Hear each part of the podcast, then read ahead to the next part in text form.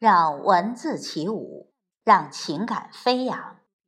听众朋友，欢迎关注我读你听，我是凤霞，现在和您一起分享丁立梅的作品《格桑花开的那一天》。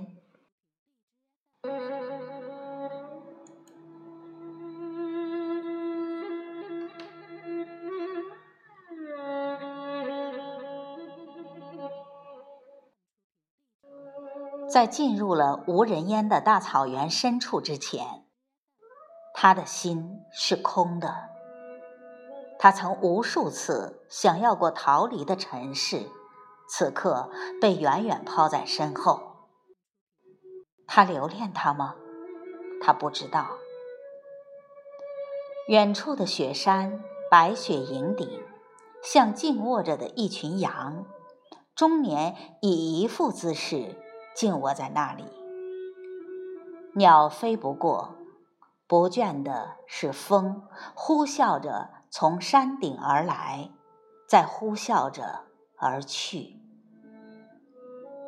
他想起临行前与妻子的那场恶吵，经济的困窘让曾经小鸟依人的妻子，一日一日变成河东狮吼。他再感觉不到他的一丝温柔。这时，刚好一个朋友到大草原深处搞建筑，问他愿不愿意一同去。他想也没想就答应了。从此，关山路遥，抛却尘世无尽烦恼。可是心却堵得慌。同行的人说到草原深处后，就真正与世隔绝了，想打电话也没信号的。他望着小巧的手机，一路上他一直把它揣在掌心里，揣得汗滋滋的。此刻万语千言突然涌上心头，他有强烈倾诉的欲望。他把往昔的朋友在脑中筛了个遍，也找不到一个可以说话的。他亦不想把电话打给妻，想到妻的横眉怒目，他心里还有挥不去的阴影。后来他拨了家乡的区号，随手按了几个数字键，便不期望着有谁来接听。但电话却很顺利的接通了，是一个柔美的女声，唱歌般的问候他：“你好。”他慌张的不知所措，半晌才回一句：“你好。”接下来他也不知哪来的勇气，不管不顾对着电话自说自话。他说起一生的坎坷。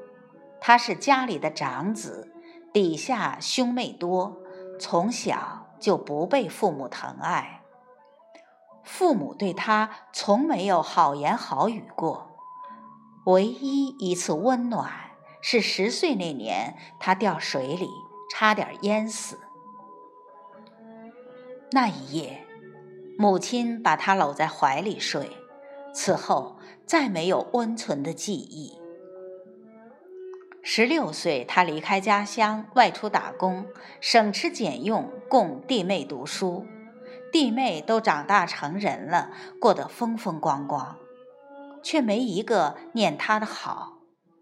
后来，他凭双手挣了一些钱，娶了妻，生了子，眼看日子向好的方向奔了。却在跟人合伙做生意中被骗，欠下几十万的债。现在他万念俱灰了。他一生最向往的是大草原，现在他来了，就不想回了。他要跟这里的雪山消融在一起。你在听吗？他说完，才发觉电话那一端一直沉默着。在呢，好听的女声像温柔的春风，吹过他的心田，竟一点儿也没惊讶他的唐突与陌生。他老朋友似的轻笑着说：“听说大草原深处有一种很漂亮的花，叫格桑花的。”他沉重的话题里突然的有了花香在里头。他笑了说：“我也没见过呢，要等到明年春天才开的。”那好，明年春天当格桑花开了的时候，你寄一束给我看看好吗？他居然提出这样的要求，他的心无端的暖和起来。后来，在草原深处无数的夜晚。当他躺在帐篷里睡不着的时候，他会想起他的笑来，那个陌生的柔美的声音成了他牵念的全部。他想起他要看的格桑花，他想无论如何，他一定要好好活到明年春天，活到格桑花开的那一天。他答应过他要给他寄格桑花。这样的牵念让他九死一生。那一日大雪封门，他患上了重感冒，躺在帐篷里奄奄一息。同行的人都以为他撑不过去了，但隔日他却坐了起来。别人都说是奇迹，只有他知道，支撑他的是梦中的格桑花，是他。还有一次，天晚回归，在半路上遇狼对峙，是两只狼，大概是一公一母情侣般的。狼不过在十步之外，眼睛里幽幽的绿光快把他淹没了。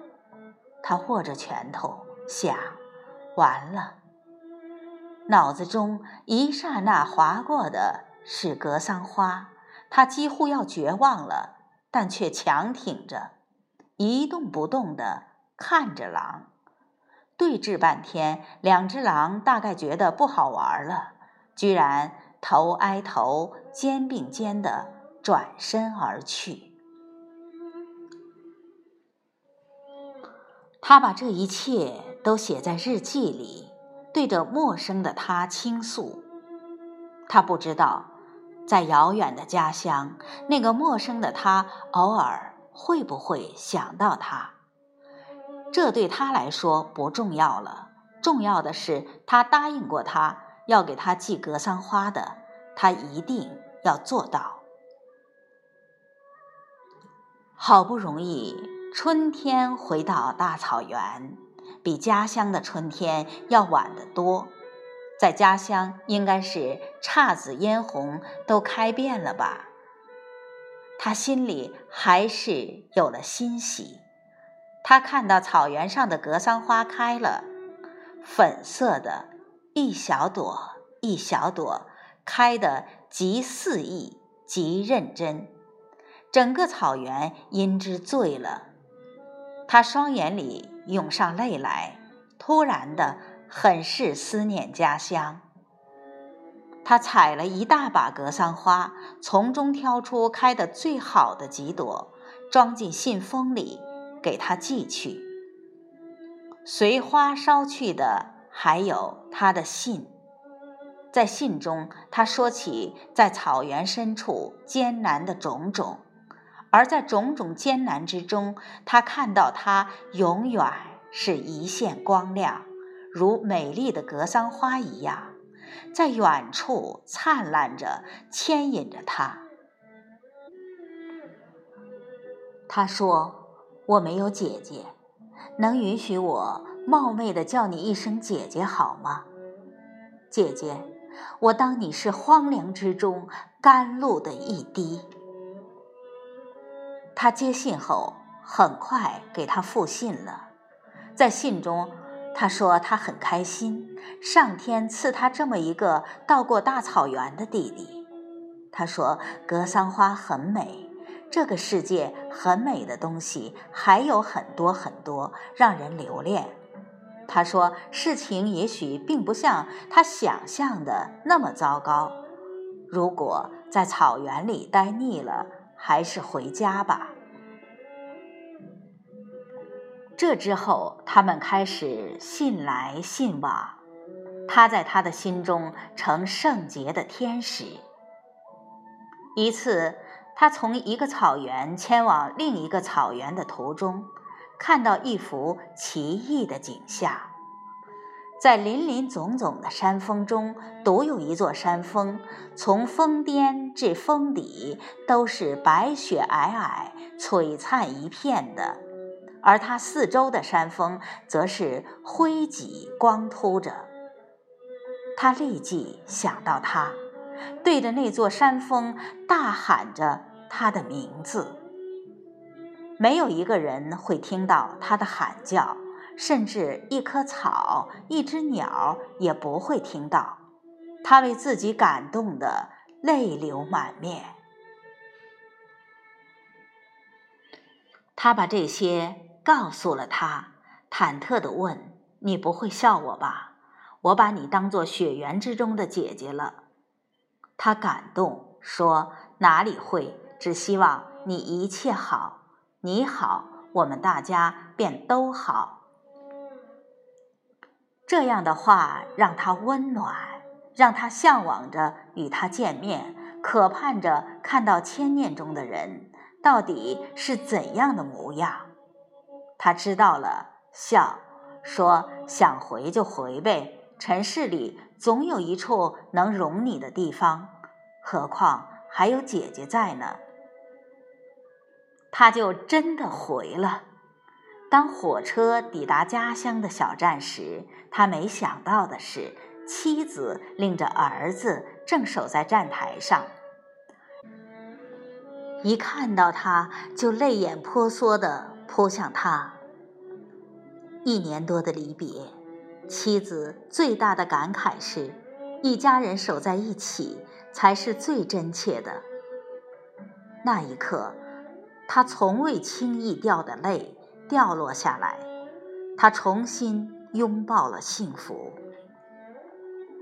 他知道这一切都是他安排的。